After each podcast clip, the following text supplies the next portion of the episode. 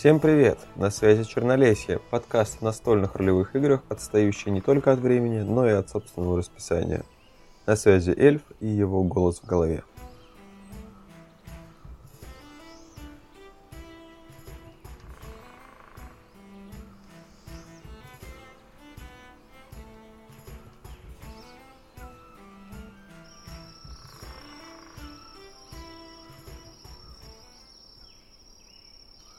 Очень рад, что вы добрались таки до многострадального второго выпуска. Очень рад, что я до него наконец добрался. И тема у нас сегодня не самая популярная относительно, или не самая ожидаемая. Хотя я к ней обратился как раз потому, что вокруг в последнее время это все часто обсуждают, хоть и периодически в очень странном ключе. Поговорим сегодня о богатом на мифы и слухи возрождении старой школы – оно же Old School Revival или Old School Renaissance, кому как удобнее, сокращенного СР. Это направление в нашем с вами хобби, фокусирующееся на немного отличающихся от привычных современному игроку принципах игры. Принципы эти бережно берутся из седого прошлого, в котором изначальные задумки Гайгекса и Арнисона еще не были извращены или выброшены на свалку истории. Многое, знаете ли, успело измениться за почти 40 лет. Ладно, давайте разбираться, почему же раньше было лучше. В староглиняные времена в одной пластилиновой местности жил да был орел-мужчина. Ладно скроен, ловко слеплен, ну, просто вылитый я в молодости. И любил он очень варгеймы. Даже свои собственные издавал. Chainmail называется. Кольчуга, если по-нашенскому. Ну, а там, на самом деле, и до конвентов в подвале дело дошло. Да, Гэри Гайгэкс вообще основал так-то Gen Con. И первый, или нулевой, кому удобнее, проходил у него дома и аж собрал 12 человек. Но мы сегодня не об этом. Да, в общем, жил да был Гэри Гайгакс, и любил он очень в солдатиков поиграть с самого детства.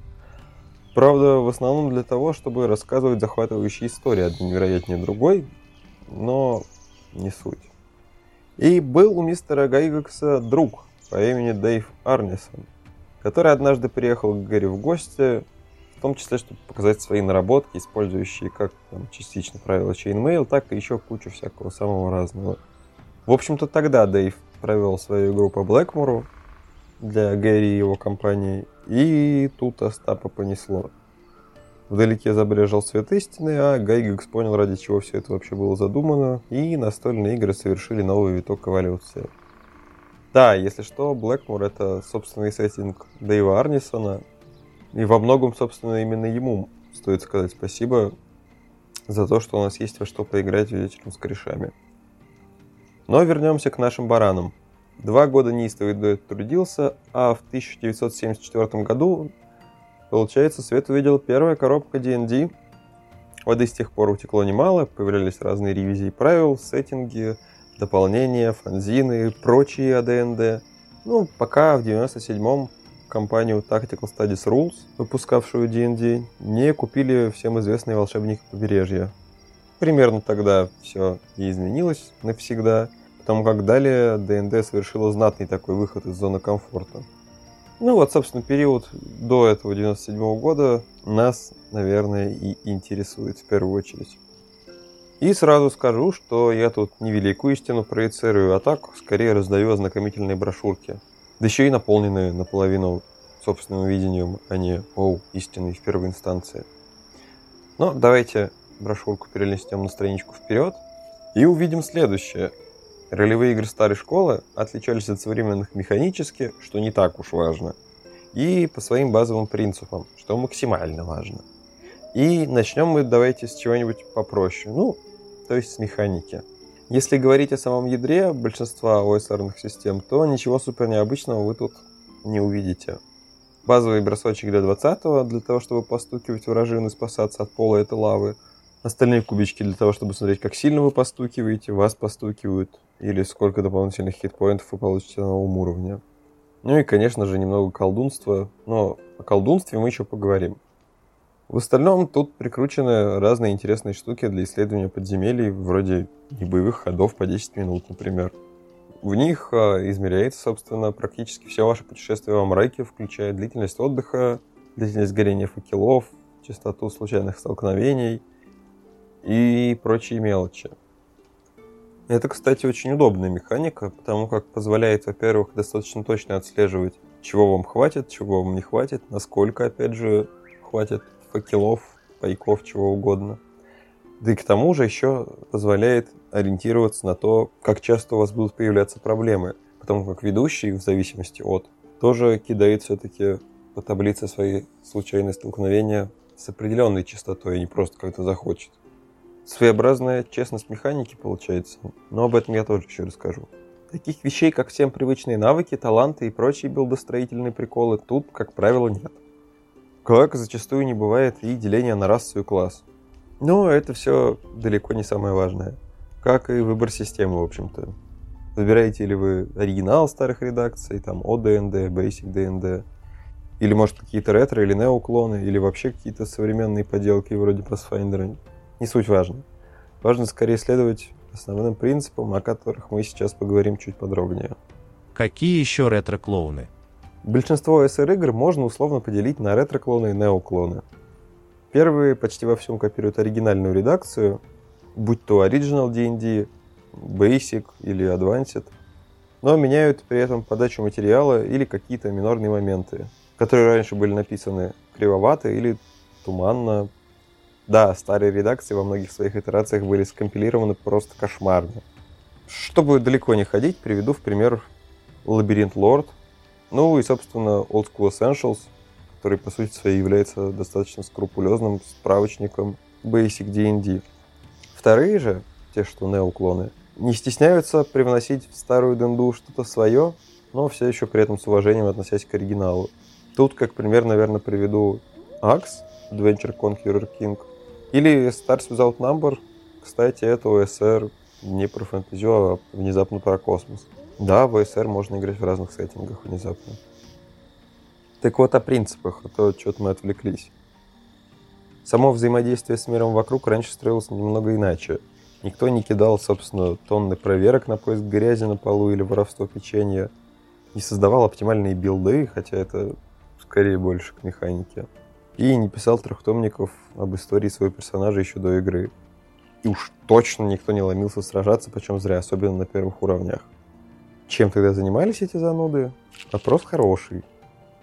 Занимались они исследованием. Ну, да, именно тем, что многие современные игроки ведущие системы зачастую игнорируют. Ну, то есть шастали по всяким неизведанным просторам, собирали информацию, слухи, древние манускрипты, а затем, вооружившись факелами, шестами и прочими коками-кошками, спускались в неизведанные земные глубины, забирались в древние замки и храмы и прочие не особо комфортные места, чтобы вынести оттуда невероятные истории и несметные богатства. Короче, тоже ходили по подземельям и ничуть этого, кстати, не стеснялись. Но не для того, чтобы все зачистить и в последней комнате подраться с боссом. Это все от лукавого. Как я уже раньше говорил, на всяком разном исследовании и механика фокусировалась. Например, опыт выдавался за утащенные сокровища, а не за проломленные головы, как вариант. Да и магия, собственно, больше в этом ключе работала. Это же больше искусство избранных, признанное даровать могущество для того, чтобы разгадывать загадки Вселенной, бла-бла-бла, а не ящик гранат. В общем, если коротко, то все эти ваши современные волшебники уже давно превратились в ходячие установки залпового огня. А вот алдовые волшебники — это скорее больше человек-швейцарский нож. Ну, я к тому, что с кучей утилитарных заклинаний, которые можно по-разному использовать в разных ситуациях. Так вот, об исследованиях и безопасностях. Думать обо всем этом приходилось самому, потому как никаких пассивных внимательностей не завезли. Да и вообще персонажи не решали проблем сами, просто наличием определенных цифр или галочек в листе. Упор делался на смекалку игрока и его решения. Запаслись ли его под завязку для долгого путешествия, или наоборот решили налегке осмотреться и поскорее свалить. Внимательно ли оглядели коридор или поперли на пролом? Оставляете ли пометки на стенах? Зарисовываете ли план катакомб? Угадали ли пароль от волшебной двери? Не было чем-то странным и исследование устройства ловушки, и отступление в безопасное место, чтобы потом вернуться с новыми силами и новой информацией. Ну там можно было простукать плитку на предмет полостей, полить водички, чтобы понять, в какие отверстия она затечет, сбежать подальше, услышав, что к хоблинам идет подкрепление из соседней комнаты, ну и, конечно же, мое любимое. вообще игрокам приходилось разговаривать ртом. Ну, по крайней мере, если они хотели достичь какого-то результата в диалоге. Ага, приходилось приводить аргументы, подкупать, угрожать, лгать. В зависимости от того, чего хотите добиться. Смог убедить ведущего? Молодец, успех. Нет? Ну, что поделать. В общем, все эти диаложные вещи решали игроки и ведущие раз на раз, а не зловредные кости, которые постоянно вашему барду, который не умеет разговаривать, пакостят в бедных проверках. При всех этих роскошных путешествиях и исследованиях рефери, как тогда называли ведущего, не заготавливал какой-то магистральный сюжет, который потом всем транслировал как мультфильм с цепочкой действий и выборов, сводя все это к очередной борьбе героев с космическим злом. Не, игроки крутили свои авантюры в открытом мире, сами решали, куда они хотят отправиться, хотят ли они рисковать жопками в тернистых топях, строить свой замок на резанных равнинах или поднимать переворот в трезвой теократии. А рефери при этом на ходу при помощи информации о местности, воображения, случайных таблиц и такой-то матери создавал живое окружение, встречи, опасности. В общем, самые разные детали интересной и тяжелой жизни авантюристов. Самое замечательное, что какого-то баланса по уровням, опасностям и прочим сложностям это все не подразумевало. Так что героям, не желающим закончить свой великий поход в котелке у троллей из ближайшего же леса, приходилось трезво оценивать свои силы – если что, убегать, прятаться, устраивать засады, возвращаться с подкреплениями, ну и так далее. Никто и не говорил, что тропа приключений – дело простое. Мир вокруг суров, беспристрастен, не делает скидок на то, что вы главный герой чего-то там. Как и ваш рефери, в общем-то. Он вам тоже не друг и не враг, ему не нужно целенаправленно убивать вас, как иногда думают про ОСР игры, или же наоборот спасать вас – подыгрывать вам, подтасовывать броски в ту или иную сторону в зависимости от ситуации. Нет, никто этим заниматься не будет. Потому что все должно быть честно. Сами залезли в говно, сами выбираетесь. Умер и умер, чего бухтеть. Это, конечно, и в другую сторону работает. То есть, придя к каким-нибудь высокоуровневыми персонажами в захудалую деревеньку гоблинов-рахитиков, вы вряд ли встретите, ну, какой-то серьезный вызов или получите серьезный отпор другой стороны, Геральт тоже не очень боялся виллы, куда это его привело.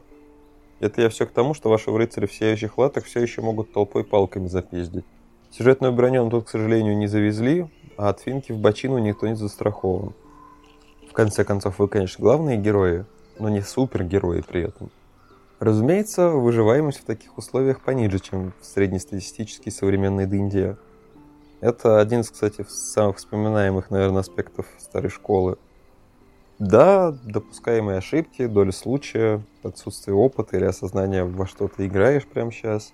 Да еще целая куча факторов, на самом деле, влияет на то, что персонажи, особенно низкоуровневые, могут позволить себе дохнуть просто в промышленных масштабах от ловушек, качков драугров или кровавого поноса.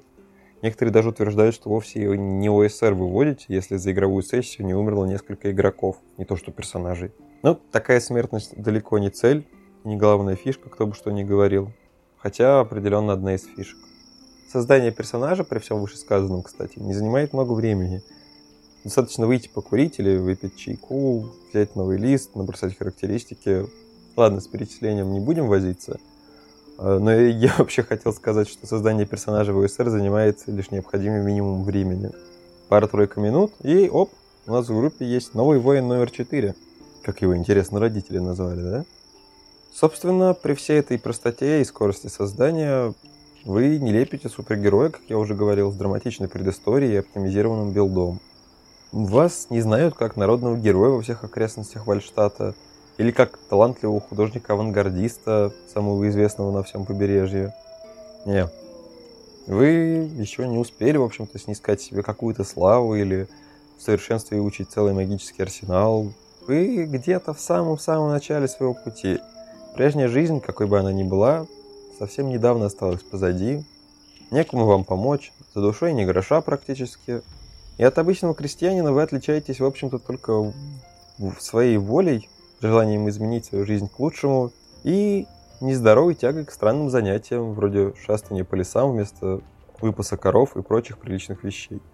В общем-то, вам и правда выпал шанс заполучить власть, которая и не снилась вашему отцу, но все это потом – если вы окажетесь достаточно сильны, хитры и удачливы. Вся ваша репутация, все ваше состояние, вся ваша история будет создана вашими действиями во время игры. То есть тут-то получается, что ваша судьба по-настоящему в ваших руках. Кстати, пока вспомнил, хотя это, наверное, не очень уместно, но тем не менее, на фоне всего вот этого OSR интересно наблюдать за другими играми, относительно современными, которыми всеми правдами и неправдами пытаются усадить вас на какие-то рельсы, отправить куда-то на великие свершения, делая при этом вид, что на самом деле ничего подобного не происходит. В то время как ОСР-бояре сами выбирают, куда идти умирать, сюжеты холопы воротят нос от ведущего, который им пытается что-то свое вот здесь вот запихнуть. Пожалуйста, сходи туда, сделай то, спаси Грифона, убей принцессу. И, в принципе, нет, это вообще неплохо, я тут просто утрирую, сам пошутил, сам посмеялся. В сюжетных играх в целом, да и, собственно, в жестких рельсах в частности, нет, в общем-то, ничего плохого. Просто это совершенно другой стиль игры. Как знаете, если это сравнивать где-то со стороны как раз компьютерных игр, например, то получится, что ну, что-нибудь достаточно современное. Это, скажем, какой-нибудь Disco Elysium или Cyberpunk 2077, в зависимости от игры, конечно. А OSR это получается Crusader Kings, Stellaris, Hearts of Iron, цивилизация, в конце концов. Не особо, возможно, понятно, к чему конкретно я клоню, но я попробую объяснить. В первом случае с Элизиумами и Ньюскулами вы все-таки стараетесь играть в какую-то игру с изначально заявленной целью, определенными механиками, встречами, которые ведут вас дальше по сюжету. И да, вы вживаетесь в роль, наслаждаетесь тем, что происходит, следите за сюжетом и кайфуете. Но при этом это все-таки не до конца ваша история. Тому, как ее, ну, приготовили для вас, показали вам. И да, это круто, но это как посмотреть кино. От того, что вы поняли переживания персонажа, ну, кино не стало вашей историей.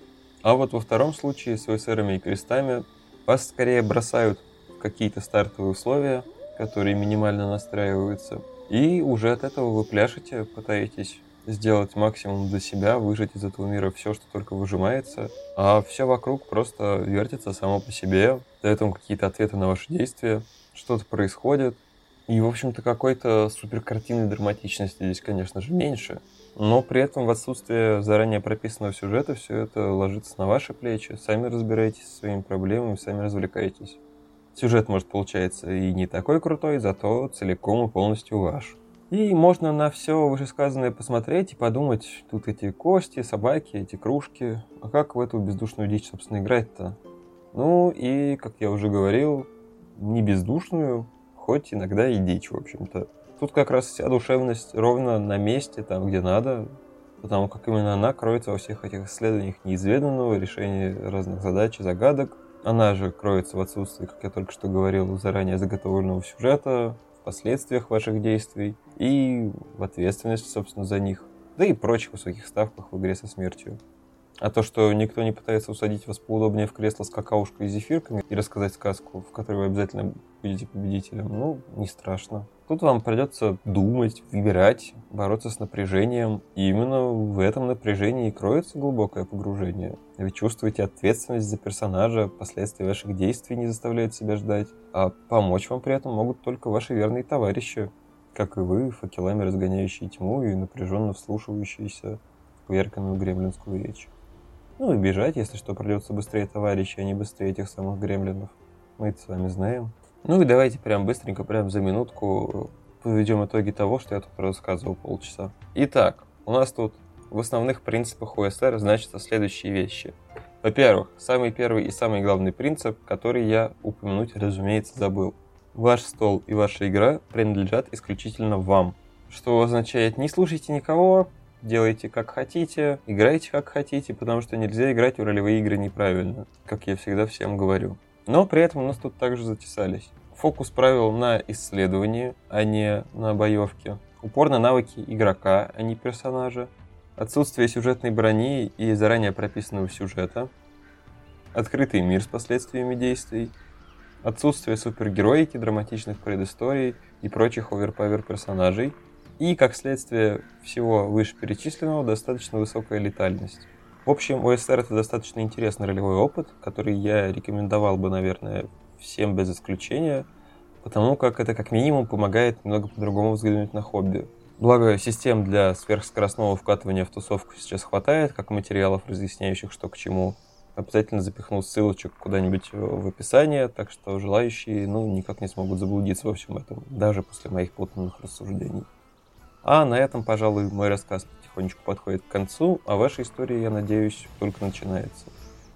Не забывайте покупать вьючных животных, нанимать вояк и следить за запасом факелов. Доверяйте своему чутью и 10-футовому шесту, и да поможет вам пилор, друзья. Пока-пока.